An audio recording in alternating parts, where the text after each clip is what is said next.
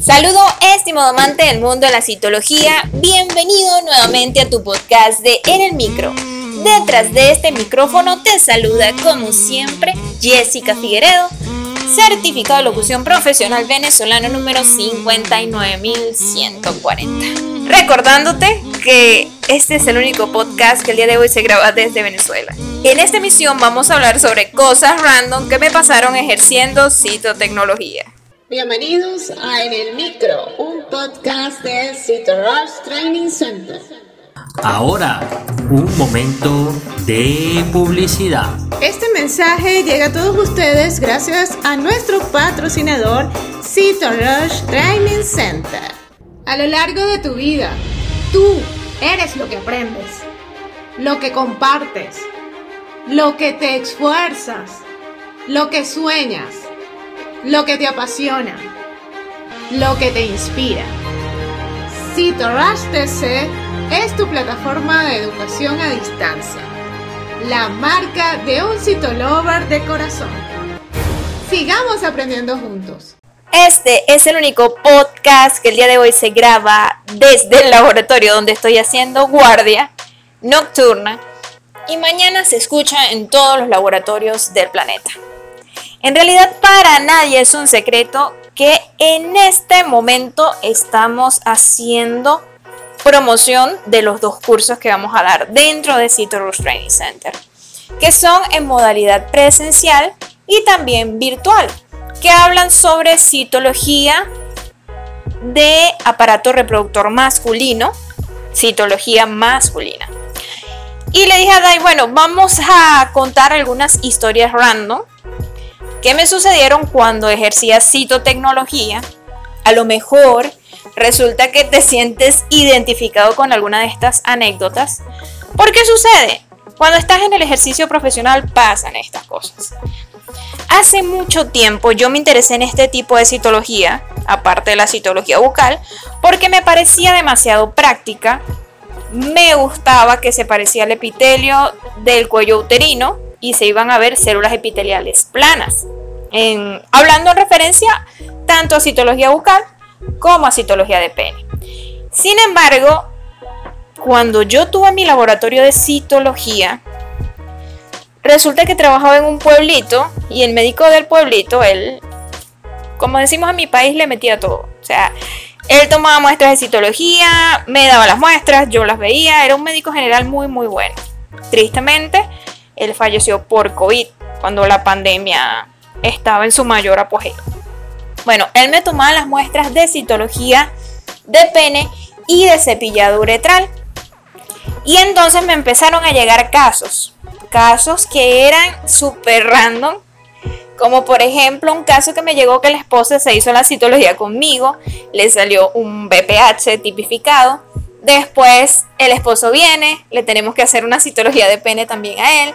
Resulta que cuando monto ese frotis de citología de aparato reproductor masculino, pues bueno, se ve como que si fuera garnerela vaginal. Entonces, según en la bibliografía es muy posible que encontremos estos microorganismos. Aparte, este paciente tenía una inflamación severa, se veían muchísimos polimorfonucleares. Entonces, bueno, tuve esta experiencia con este caso. Poco a poco, como siempre he dicho, ensayo, error, se hicieron las tomas de muestra. Se realiza de manera ideal y yo recomiendo el cepillo endocervical, ese de citología ginecológica el médico con el que trabajaba, él tomaba de surco balano prepucial y de la parte de la uretra, cepillado uretral. Y me hacía mis extendidos citológicos. A veces, y también esto lo dice la bibliografía, algunas muestras salen insatisfactorias cuando tú empiezas a aprender la toma de muestra. Cuando se pula la toma de muestra, pues viene muchísimo material en estas muestras de citología. Otra anécdota sí que me acuerdo fue una vez, pero esto fue con una citología ginecológica. El esposo venía y pidió la citología de la esposa. Y yo no, o sea, no. Eso es personal, eso es del paciente. Y este hombre casi que me suplicó que quería la citología del esposo, el resultado. Nunca se lo entregué. Y obviamente hay que respetar el secreto médico de la paciente. Otra vez también algo así random que me sucedió fue con una citología ginecológica de una muchacha. Ella fue, se tomó la muestra, yo estaba hablando con la ginecóloga, todo bien, todo chévere. Ella se fue a la consulta y le tomamos su citología. De repente llega una señora como loca tocándome la puerta del laboratorio. Pam, pam, pam, pam.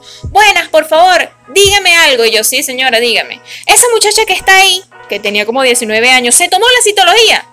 Y yo, ya va señora, pero ¿cómo yo le doy esta información a usted? O sea, no puedo darle esta información.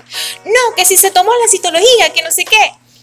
Miren, esto fue demasiado cómico porque la ginecóloga estaba conmigo y me decía, o sea, no, eso es un secreto de la paciente. Ella dice si sí o si no.